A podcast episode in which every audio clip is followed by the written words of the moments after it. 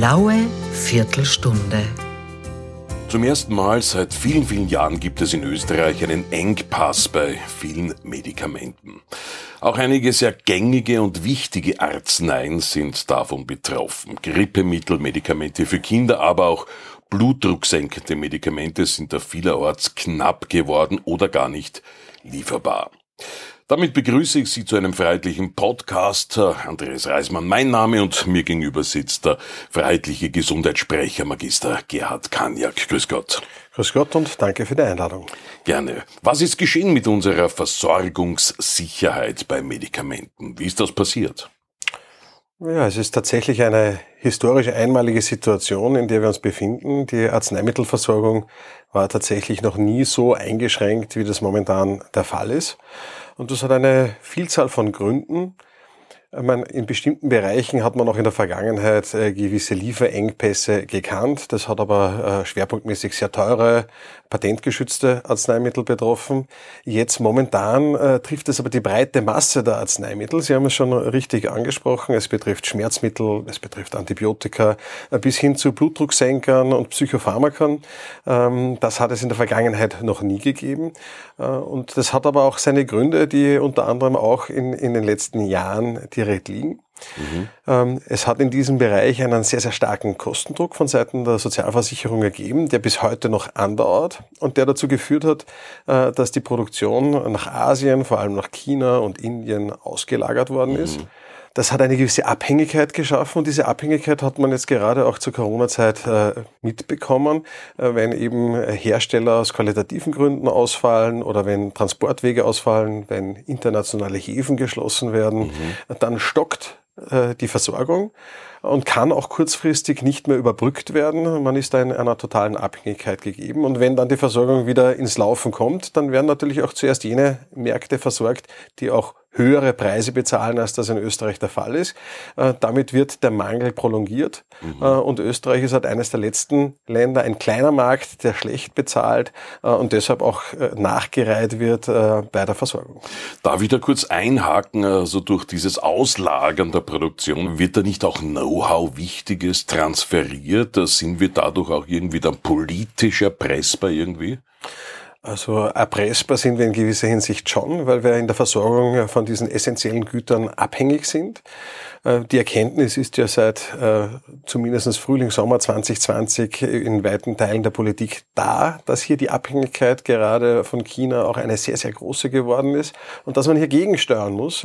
Stichwort Resilienz, äh, also sprich Rückverlagerung von Produktion von Medizinprodukten und Arzneimitteln nach Europa und auch speziell nach Österreich das Aufteilen von Produktion auf mehrere Standorte oder Zulieferer, damit hier eben kein Klumpenrisiko besteht, kein Einzelrisiko besteht. Äh, tatsächlich geschehen ist in diesem Bereich aber fast gar nichts. Also im Arzneimittelbereich kann man sagen, ist gar nichts geschehen, ähm, was kein Wunder ist, weil die Vorlaufzeiten für eine pharmazeutische Produktion natürlich sehr lange sind. Und äh, wenn es unter den Rahmenbedingungen, so wie momentan in Europa, einfach nicht möglich ist, zu konkurrenzfähigen Preisen zu produzieren, ähm, dann wird das halt auch nicht gemacht. Das heißt, eine quasi Wiederherbeiholung der Produktion wäre auch äh, der Grund, dass Medikamente dann teurer werden würden für den Patienten, die Patientin. Äh, bei Arzneimitteln, die keinen Patentschutz mehr haben, äh, wo die Preise in, von den, die Erstattungspreise von den Sozialversicherungen sehr niedrig sind, ähm, da kann sich eine europäische Produktion in vielen Fällen einfach nicht mehr rechnen. Das heißt, wenn wir diese europäische Produktion wieder haben wollen, dann muss auch unser Gesundheitssystem bereit sein, für diese Medikamente mehr zu bezahlen. Ich möchte da nur vielleicht ein, ein konkretes Beispiel nennen. Das Schmerzmittel Paracetamol, äh, mhm. äh, was, was auch in, in, in den vergangenen Jahren immer wieder von äh, Lieferschwierigkeiten betroffen war.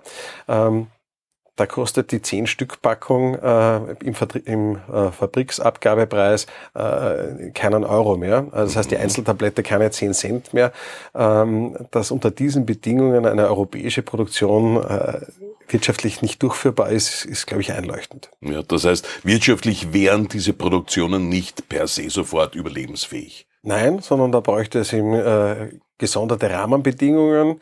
Ähm, ich habe das im Rahmen von, von unserem Fünf-Punkte-Plan, den wir vergangene Woche präsentiert haben, auch nochmal festgehalten, dass es eine Option wäre, äh, um die pharmazeutische Industrie wieder zu verstärkter europäischer Produktion zu motivieren, mhm. Äh, dass man hier im Bereich der Erstattungspreise Anreize setzen muss, äh, höhere Tarife für Arzneimittel, die eine höhere europäische und österreichische Fertigungstiefe haben. Mhm. Das heißt, je mehr Produktionsschritte zum Beispiel in Österreich stattfinden äh, und je widerstandsfähiger diese Produktion ist, auch im Krisenfall, mhm. weil sie eben sich auf mehrere Rohstofflieferanten stützt, weil sie eine Herstellung des Arzneimittels und eine Verpackung des Arzneimittels in räumlicher Nähe garantiert. Das muss auch zu höheren Erstattungspreisen führen. Nur so kann sich das nachhaltig auch für die mhm. Hersteller rechnen und nur so wird es auch passieren.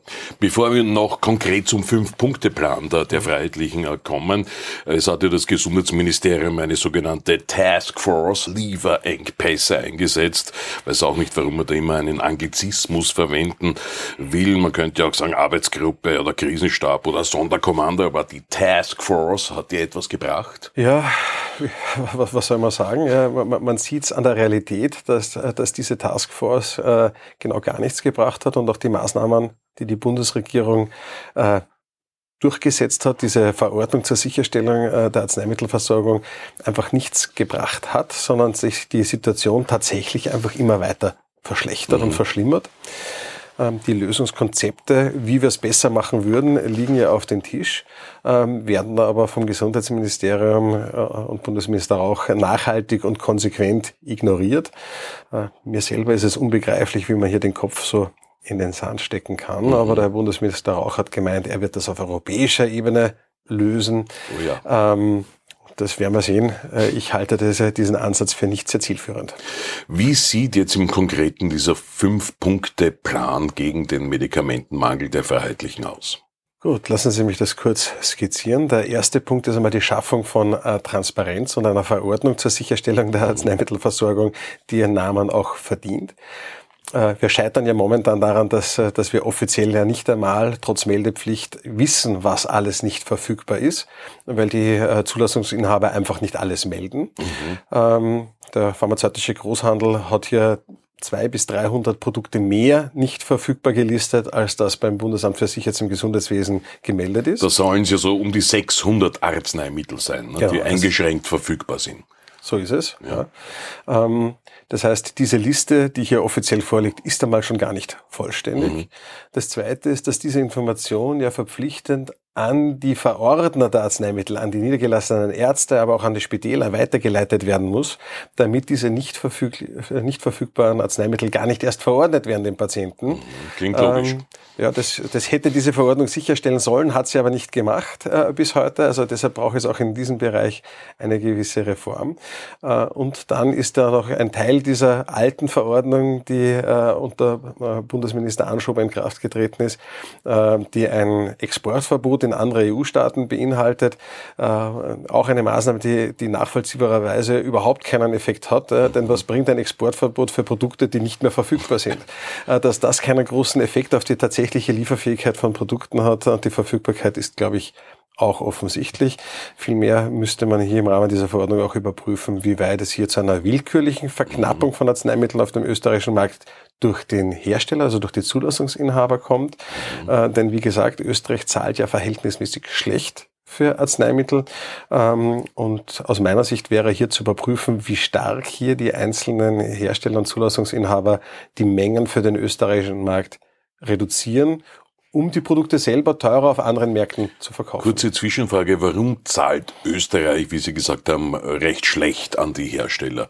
Weil man Medikamente günstiger bei uns machen will für den äh, Patienten, oder? Mm, das hat aus meiner Sicht zwei Gründe. Der erste Grund ist, dass wir mit, äh, mit dem Dachverband der Sozialversicherungen de facto einen Monopolisten haben, mhm. äh, der die Einkäufe fürs öffentliche Gesundheitssystem macht. Also abgesehen von den Beschaffungen, die direkt von den äh, Spitalsträgern äh, durchgeführt werden äh, und den privat gekauften Arzneimitteln, aber jetzt im, im öffentlichen Gesundheitssystem ähm, hat der Dachverband der Sozialversicherungen hier natürlich eine ganz, ganz starke ganz starkes Monopol, kann damit natürlich mit dieser marktbeherrschenden Stellung die Preise entsprechend stark drücken. Das ist das, äh, das, ist das eine. Ähm, und das zweite ist, dass wir natürlich bei den Gesamtausgaben im öffentlichen Gesundheitssystem äh, den Bereich Heilmittel haben, wo die Preise gesetzlich geregelt sind, die Ausgaben damit gesetzlich mhm. geregelt sind ähm, und der Gesetzgeber hier sehr leicht Einsparungen durchsetzen und umsetzen kann, ähm, weil wer schreit hier auf? Ja? Es, ja. es, schreit kein Arzt auf, dass er weniger Honorar bekommt, es gibt nicht weniger Stellen, nicht weniger Beschäftigung, äh, sondern man kürzt einfach die Preise bei Arzneimitteln, hat natürlich da auch entsprechende Kollateralschäden in der Vertriebskette, die ja auch mitbeschnitten wird. Der pharmazeutische Großhandel und die öffentlichen Apotheken, die leiden bei jeder Spannenkürzung oder bei jeder Preissenkung automatisch mit als Kollateralschaden. Aber für den Gesetzgeber ist es natürlich die einfachste Möglichkeit, hier kurzfristig und schnell äh, Kosten zu reduzieren. Mhm. Der Punkt zwei des Fünf-Punkte-Plans, der befasst sich ja auch mit der Möglichkeit der Herstellung von gewissen Präparaten durch den Apotheker selbst. Zum Beispiel eben Antibiotika-Safety für Kinder wären mit den Rohstoffen, die man dazu äh, braucht, äh, durchaus möglich, die Herstellung. Äh, also Punkt zwei, da geht es um diese Sache. Genau. Äh, Punkt zwei beinhaltet alle Maßnahmen, wie in einer Mangelsituation, so wie momentan bei Versorgungsengpässen, die Umsetzung der ärztlich verordneten Therapie durch den Apotheker trotzdem noch gewährleistet werden kann. Mhm. Und da gibt es verschiedene Möglichkeiten.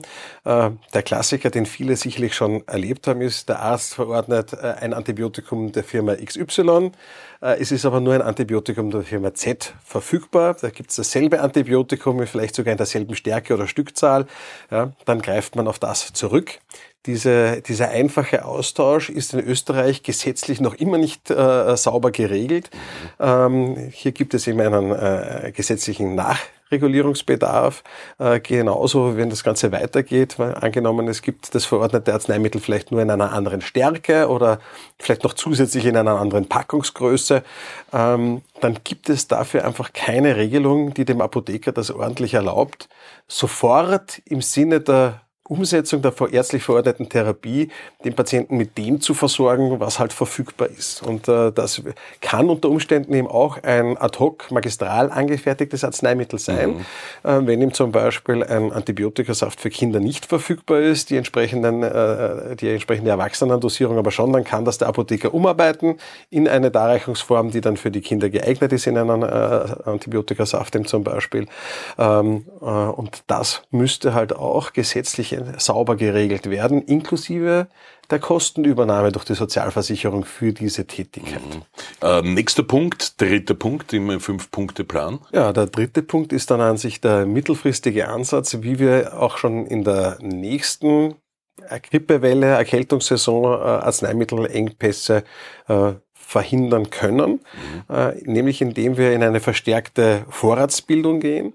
Ähm, es braucht dazu eine Liste von äh, versorgungsrelevanten Arzneimitteln, ähm, die der Gesetzgeber definieren muss und die dann aus unserer Sicht äh, der pharmazeutische Großhandel für einen längeren Zeitraum bevorraten sollte. Man muss wissen, normalerweise beträgt die Bevorratungsreichweite im pharmazeutischen Großhandel zwischen zwei und vier Wochen daher fast wöchentlich mhm. oder im schlimmsten Fall einmal im Monat die Nachschublieferungen von der pharmazeutischen Industrie kommen. Wenn wir jetzt so einer, den Ausfall einer Lieferung äh, oder vielleicht auch den, den etwas längerfristigen Ausfall von Lieferungen kompensieren wollen, dann braucht man eben einen Bevorratungszeitraum von vielleicht drei Monaten oder vielleicht sogar auch länger. Das ist eine politische Festlegung. Ich würde mal vorschlagen, fangen wir mal mit drei Monaten an. Da kommt man über eine halbe Erkältungssaison schon drüber. Ähm, und das könnte sofort umgesetzt werden. Die mhm. Infrastruktur, die Lagerkapazitäten, die sind ja da. Ja, äh, müsste einfach nur jetzt die Bestellungen entsprechend draufgeschraubt werden. Das Lager rolliert dann automatisch beim pharmazeutischen Großhandel. Das heißt, da läuft nichts an, ab. Da entstehen nur sehr überschaubare zusätzliche Kosten, die aber natürlich vom Staat äh, oder von der Sozialversicherung, die das beauftragt, natürlich gedeckt werden müssten. Und eine kleine äh, gesetzliche Anpassung bräuchte man auch noch, äh, eine äh, Belieferungspflicht der pharmazeutischen Industrie an den vollsortierten pharmazeutischen Großhandel. Ähm, momentan gibt es diese Pflicht nicht in Österreich, mhm. in anderen europäischen Staaten schon. Aber wenn ich möchte, dass der Großhandel alles, was systemrelevant ist, bevorratet, dann muss ich auch dafür Sorge tragen, dass er alles bekommt, was er bevorraten soll. Mhm. Äh, deshalb brauchen wir diese Belieferungspflicht. Mhm. Herr Magister Kanja, kommen wir zum vierten Punkt. Ja, der, der, vierte Punkt betrifft eben das allgemeine, äh, die allgemeinen Mechanismen der Preisbildungen für Arzneimittel in Österreich. Und da gehört eben gerade, wie ich es gesagt habe, auf der einen Seite die Spannenaufteilung diskutiert und mhm. genau analysiert. Und auf der anderen Seite äh, muss man sich genau anschauen, in welchen äh, Bereichen diese äh, restriktive Sparpolitik der Vergangenheit einfach übers Ziel hinausgeschossen hat, so dass uns einfach wirksame, altbewährte Medikamente gar nicht mehr zur Verfügung stehen, weil die einfach gar keiner mehr in Österreich auf den Markt bringt mhm. zu, den, zu den Preisen. Und auf der anderen Seite gibt es sicherlich auch Bereiche, wo wir noch mehr sparen können, wo da die Sozialversicherungen vielleicht auch zu großzügig waren in der Vergangenheit. Das sieht man vor allem im Bereich der innovativen äh, ähm, Arzneimittel, dass dort durchaus das eine oder andere Einsparungspotenzial besteht. Das gehört transparent abgebildet, aber auch hier muss man natürlich eine Abwägung treffen zwischen was will man am österreichischen Markt haben, wie früh will man es haben, was bringt tatsächlich gesundheitsökonomisch oder Volks, äh, für die gesamte Volksgesundheit etwas ähm, und wie abhängig will man sich auch von einzelnen Anbietern machen. Das heißt, ich bin immer ein Freund davon, dass man hier auch ähm, Lösungen schafft, äh, die es auch alternativen Anbietern ermöglichen, am österreichischen Markt Fuß zu fassen. Mhm. Setzt man alles auf eine Karte, hat man ein totales Ausfallrisiko, falls dort irgendein Qualitätsproblem auftauchen sollte. Mhm. Und schlussendlich Punkt 5 ja, der fünfte Punkt ist dann die langfristige Perspektive, die Rückholung der pharmazeutischen Produktion nach Europa und nach Österreich. Ähm, und hier wird man mit einmaligen Investitionsanreizen nicht auskommen, sondern auch hier brauchen wir eben einen Systemwechsel. Ähm, wir müssen ein, ein System schaffen, das eine nachhaltige und äh, krisenfeste und, und ausfallsichere Produktion in Europa und in Österreich auch finanziell entsprechend belohnt. Ähm, das kann man eben über eine gewisse Staffelung oder eine Spanne bei den Erstattungspreisen machen. Ähm, denn eine hohe europäische Fertigungstiefe bedingt ja eben auch eine kurzfristige Verfügbarkeit und eine geringere Ausfall, ein geringeres Ausfallrisiko. Mhm. Und das muss sich auch im Erstattungspreis so weit abbilden, dass sich diese europäische oder österreichische Produktion auch tatsächlich längerfristig wieder lohnt. Nur so kann eine Produktion tatsächlich wieder zu uns zurückverlagert werden. Mhm. Und wie optimistisch sind Sie, dass die derzeitige schwarz-grüne Regierung diese intelligenten, freiheitlichen Vorschläge aufnehmen und umsetzen wird? Ich habe leider Gottes gar keinen Optimismus mehr, dass das unter der jetzigen äh, Bundesregierung auch noch ansatzweise irgendwo aufgegriffen wird. Äh, diese Vorschläge sind vielfach schon mehrfach eingebracht worden. Äh, viele Dinge lassen sich auch wirklich ganz einfach und klein und schnell, teilweise sogar über Verordnungen erledigen. Man denkt nur an, an den Notfallparagraphen zum Beispiel. Ähm, passiert aber schlicht und ergreifend nichts. Also meine, meine Hoffnung, dass in der jetzigen Konstellation noch irgendetwas äh, Konstruktives in diesem Bereich weitergeht, wäre eine sehr positive Überraschung, mit der ich nicht rechne. Gut, dann herzlichen Dank für dieses informative Gespräch, äh, Gesundheitssprecher Magister Gerhard Kanjak. Vielen Dank. Und bei Ihnen, geschätzte Damen und Herren, bedanke ich mich fürs Zuhören. Handkuss den Damen und Handschlag den Herren. Die blaue Viertelstunde. Der Podcast der Freiheitlichen.